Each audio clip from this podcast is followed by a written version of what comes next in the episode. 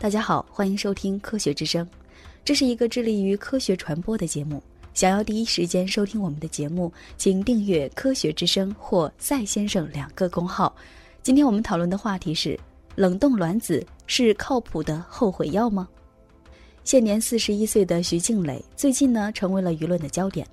并不是因为她打算结婚或者是公布恋情，而是她向媒体透露。他在美国通过注射激素促排卵，从而将现在的卵子保存起来，以备未来使用。在他看来，冷冻起自己的卵子就像是找到了世界上唯一的后悔药。他甚至觉得，唯一遗憾的是找到这味药有点晚。事实上呢，职场上的很多女性由于每天为事业忙碌，结婚、怀孕和生子的事情就被一拖再拖，以至于最后被耽搁了下来。而女性的卵子在三十多岁之后质量就开始下降，于是越来越多的女性有了冷冻卵子的需求。一些公司也被非常勤奋的女员工感动，纷纷慷慨解囊，愿意为女性员工提供卵子冷冻费用。例如，苹果、谷歌以及 Facebook 公司可以为女性员工提供最高达两万美元的费用。那么，到底我们该怎么看待冷冻卵子这一技术呢？它真的有那么美好吗？听听我们对上海第一妇婴保健院院长段涛教授的采访吧。这件事情呢，从从从几个方面考虑，就是说，呃，就是第一，就是现在的这个社会的，呃，从社会学角度来讲啊，就是现在的家庭结构已经跟传统的社会的家庭结构已经不一样了，就是有不结婚的，呃，有同性恋的，有单亲家庭，在这个。正常状态下的这种男女结婚，啊的这种这种传统的典型的家庭呢，就开始会出现一种这个变化。对那些啊不婚主义，就是说他这个不想结婚的啊，但他也想生孩子的，呃，还有些人就是说我这辈子注定不结婚，啊，我也不找固定的男朋友，呃，但是他可以会有性伴侣，他也想有。冷冻卵子存在风险吗？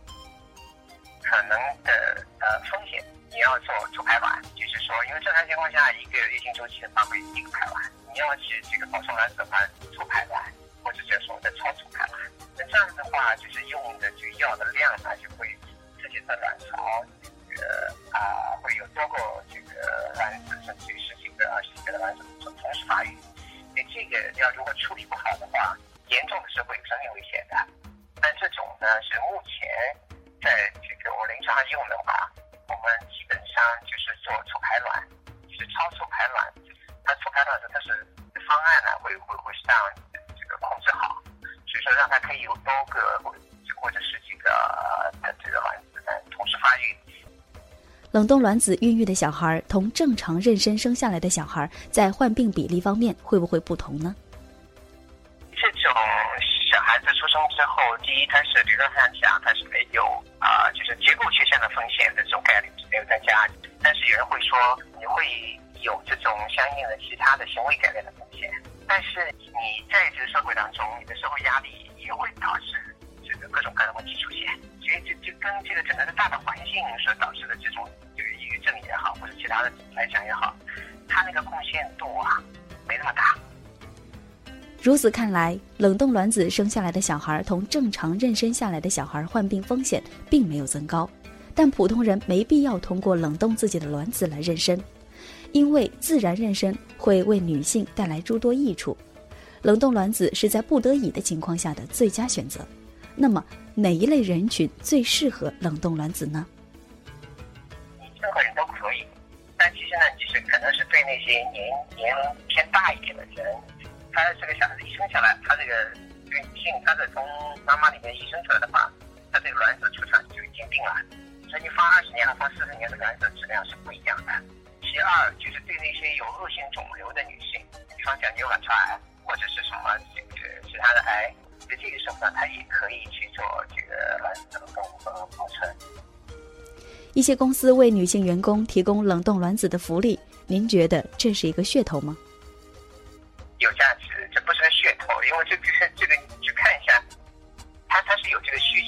个需，求，那第二有这个需求的人在增加。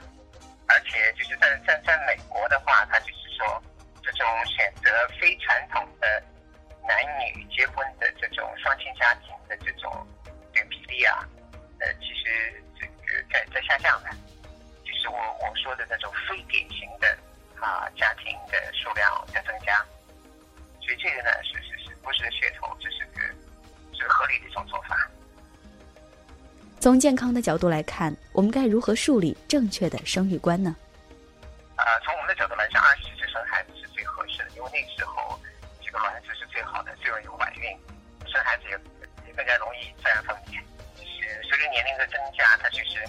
我们基本上就是三十五岁呢是一个坎儿，到了四十岁就是个更大的坎儿。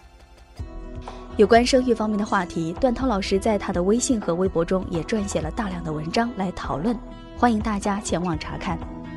好了，今天的节目到此结束，欢迎到科学之声以及赛先生两个公号上收听我们的节目，我们下次见。